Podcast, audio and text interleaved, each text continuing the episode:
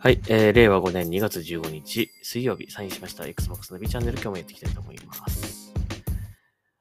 はい、えー、前回ね、あのーワイルドハーツの体験版の話をちょっとしました。ね、早くやりたいですよね。もうあと、本当に他の人のパーティーに割り込んで一緒にモンスター、3体のモンスターのどれかを倒すっていう、えーことしか今できなくなっちゃってるので、早くね、あのいろいろと先へ進めるようにね、あの、楽しみたいなと思うんですけど、あの、発売日が、まあ、もうちょい、あと、今日16、日付変わって16日なので、まあ、明日ですかね。もうちょいで楽しめると思うので、えーっと、週末はちょっとこれでがっつり遊びたいなと思っております。はい、えー、それとです。えー、と、今日はニュースをね、紹介していきましょうかね。はい、まずは、えー、グッドスマイルカンパニーのニュースです。えーこれはね、グッドスマイルカンパニーの US サイトなんですけども、おそらく日本でも発売されると思います。えー、 Halo Infinite のマスターチーフがねんどろいどになってフィギュア化されるようです。まだあの、プロトタイプの監監修中ということなんで、えー、着彩はされてない、あのね、グレーのね、よくフィギュアである、新商品のフィギュアの公開とかであるんですけど、グレーのね、状態なので、えーまだ着着彩はされてないんですが、まあ、ネンドロイドっていうと、こうね、えー2.5頭身ぐらいの頭の大きいね、ちょっと可愛らしいフィギュアのシリーズなんですけども、えーその割にはこう非常に可動域がね、いろんなポーズが取れたりとか、あと顔をね、こういろいろ付け替えたりとかして、えーいろんな表情が楽しめたりとか、えーあとまあね、多分ネンドロイドシリーズでこう、あれなのかな、仕様が統一されてるのかわかんないけど、こうね、頭取り替えたりとかもなんかできるのかな。ちょっとわかんないけど、そういうのも見たことあるので、まあ、非常にこうあ、自由にこう、遊びの幅が広いこうゲーム、あ、ゲームじゃない、フィギュアっていう感じなんですけどもね。まあ、これのマスターチーフが出るということなんで、まあ、これはちょっと買いたいですね。発売されたらね。で、俺、ネンドロイドって一個も持ってない気がするんだよな。なんかあの、カップヘッドだったかな？カップヘッドの、マグマンとカップヘッドのなんか、えー、ネンドロイドが出るっていうのをなんか見たような気がするんだけど、あれで、あれ買おうかなと思ってたんだけどね。えー、まあもしかしたらこのマスターチーフのフィギュアがネンドロイド初購入になるかもしれません。デビューになるかもしれませんね。はい。えー、なかなかね、アーマーのディティールとかすごく細かく線が入ってて、すごくちっちゃいながらにリアルなんですよね。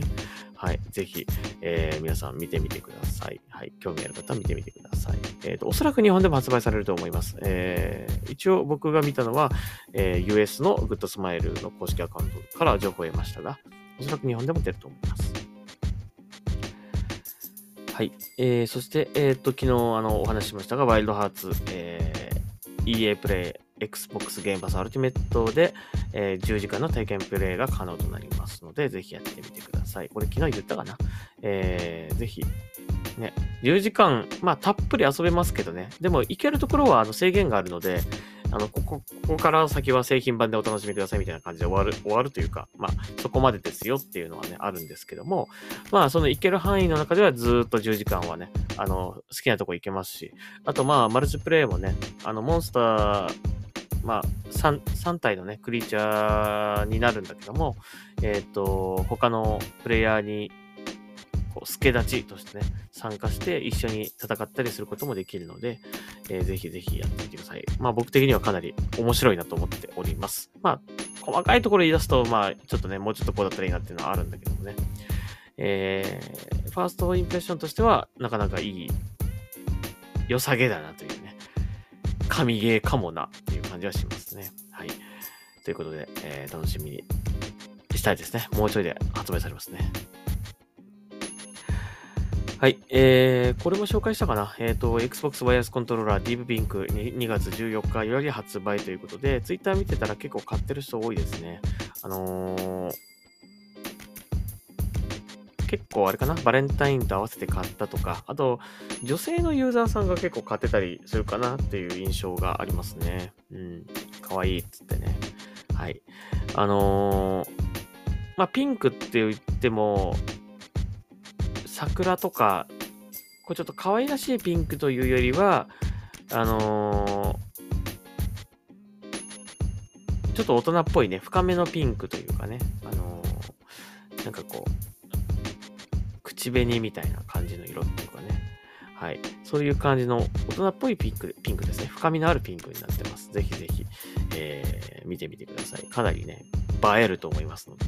えー、持ってるとね、映えると思いますので、えー、なかなかやっぱりあの、男の男性っぽいこう色ばっかりね、あの、こうね、どうしてもこういうゲームのコントローラーとか主演機器っていうか、やっぱ多いと思うんだけども、こうやって女性っぽいカラーがね、出るっていうのはいいことですね。はい。僕はあの、もう一個のあの、なんだっけな、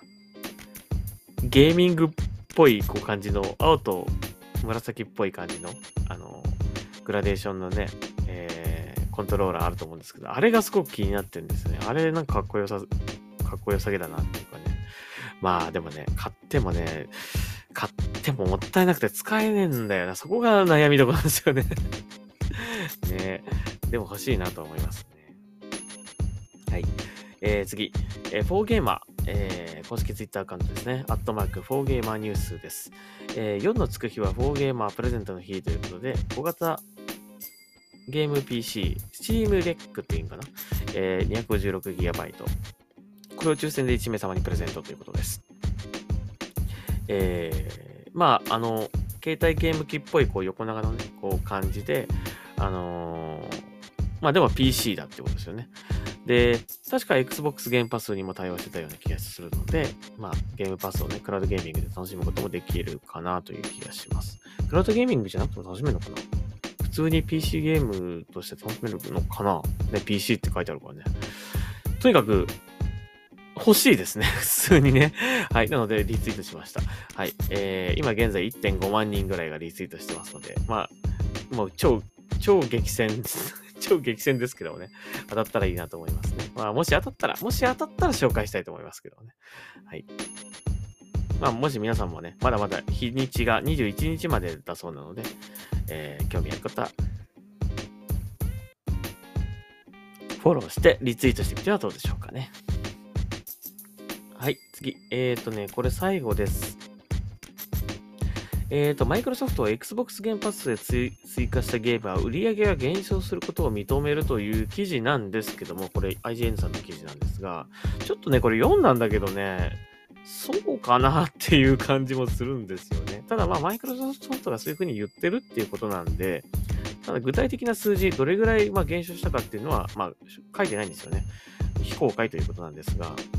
えー、ただまあ、ゲームのこの販売本、なんていうんですかね、売り上げっていうのがね、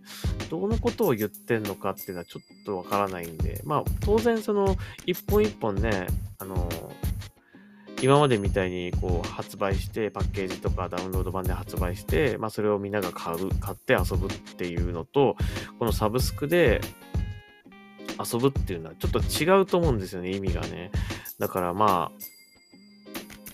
その辺どう見るかっていうところだと思うんですが、これなんか、パッと見記事読むとね、なんかゲームパスがうまくいってないみたいな感じでこう、読み取れる人もいるかもしれませんが、そうではないと思うので、えー、そこはちょっと、あの、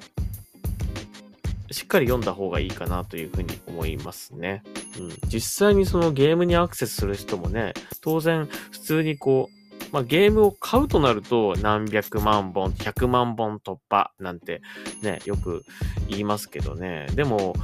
あの、実際ゲームパスのそのユーザー数ってもっとね、ここに今書いてありますけど、2900万人以上の方が加入されてるということなんで、まあ1本のゲームを出したら2900万人がわっとアクセスするわけですよね。まあ、それが、そう考えるとね、どっちがいいのかっていうのはあると思うのでね。うん。売上だけで見ると、ちょっと、まあ、確かにそういった数字が出るのかもしれないんだけども、まあ、決してゲームパスがうまくいってないというわけではないと僕は思います。うん、えー、まあ、今後ね、その、アクティビジョン・ブリザードの買収とかもね、まあ、これが実現するとね、まあ、その、どうなるかっていうのはもっとね、またまた変わってくると思うしね。うん、はい。ということなんで、まあ、これは、こういうふうに見出しでは書いてあるんですけど、あの、そういう意味ではないと僕は思いますので、まあそこはちょっと、まああくまでも僕が別に Xbox をひいきしてるからそういう風に言ってるわけじゃないんですけども、えーじゃないとね、だってサブスクリプションもうやめたってなるはずですよね。もしこれ無理だったら、あのね、割に合わなかったらね。そうではないと思うので、そうではないと思うし、他社もこのサブスクにね、乗っかろうっていう、ね、えー感じも出てきてるわけだからね。だから決して間違っ、まあ、こう、うまくいってないっていうことではないとは思います。まあ少し長い目で見る可能性、ね、まあ長い目でこう見なきゃいけないような気もしますね、これね。ちょっと売り上げっていうそのね、言葉がね、ちょっとね、具体的にどのことを言ってんのかっていうのは、ちょっと本当に、あの、いろんな意味があると思うので、ちょっとね、わかんないですね。これはね、単純にね。売り上げが良くてもね、あの、ね、ななんですかね、原価がすげえかかってたりとかしたらね、結局 ね、粗利としてはそんなに良くなかったりっていうこともありますからね、売り上げだけで見るのはちょっとわかんないですよね。えー、という感じでしょうかね。はい。あ、長く喋っちゃったな。はい。ということで、Xbox ナビチャンネル今日はここまでにしたいと思います。はい。また次回聞いてください。それではサインアウトします。ありがとうございました。